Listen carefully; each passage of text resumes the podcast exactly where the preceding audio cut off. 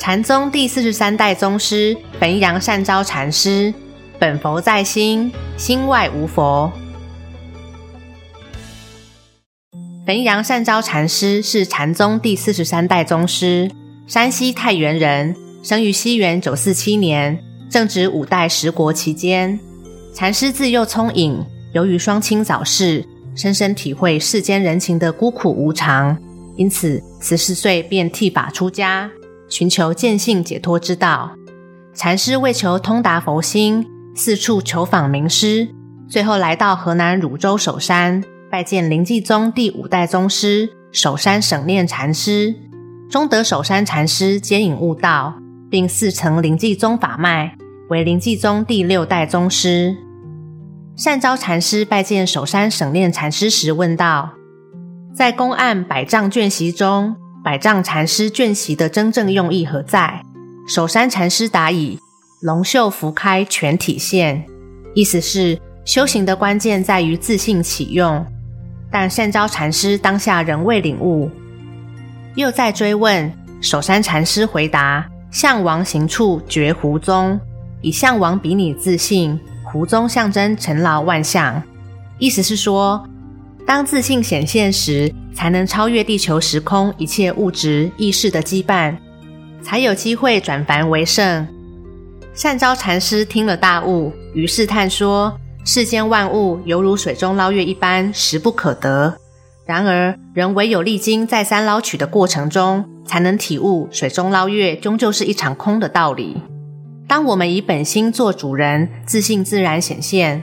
智慧超群的善昭禅师听了守山禅师这两句话。当下就开悟了。悟觉妙天禅师也说：“了悟心王离尘间。”意思是，只要我们了悟本佛就在心里面，根本不需要向外求佛，只要一心清净与自信相应，自然有一天就能够开悟见性，直了成佛。守山省念禅师圆寂后，当时善昭禅师却不在身旁。是契聪禅师前往延请善昭禅师回汾州住寺弘法的。然而，善昭禅师回汾州后，起先一直闭关。有一天，契聪禅师忍不住推门而入，说：“传布佛法是大事，岂能埋名隐居？”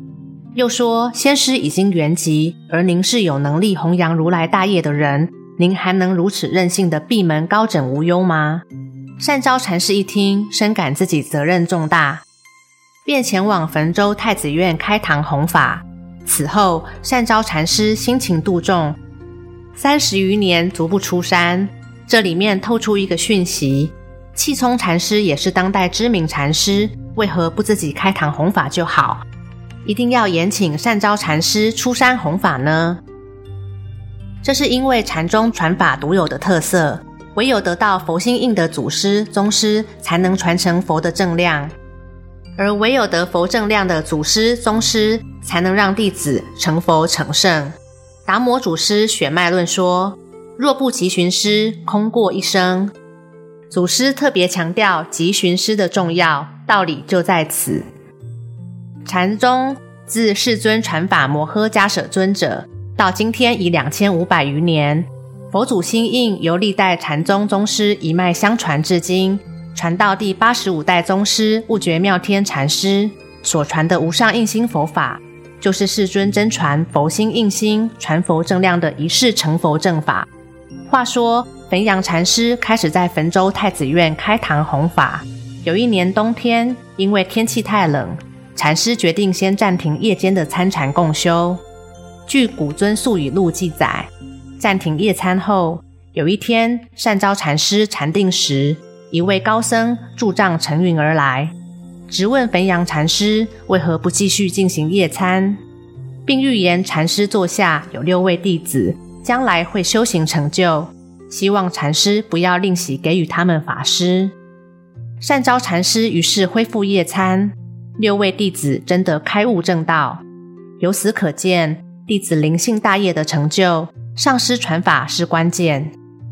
事实上，善昭禅师的弟子中不只有六人成就。根据悟觉妙天禅师《佛祖心印禅宗历代祖师传承录》记载，善昭禅师的弟子中，以楚圆禅师继承禅宗宗师为首，其余见性证道者共十八人。唐宋年代是禅宗产阳的盛世。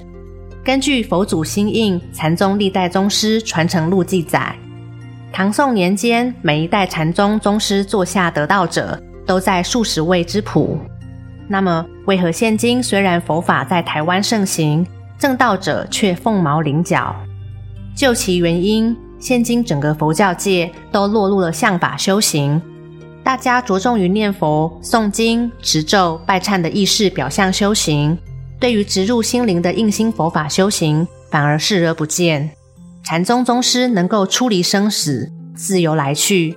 在《古尊宿语录》中记载了汾阳善昭禅师安然坐化的过程。隆德的地方官李侯敬仰善昭禅师，三番两次邀请禅师至承天寺担任住持。善昭禅师感到难以拒绝，对众弟子说：“我怎么能够丢下你们？”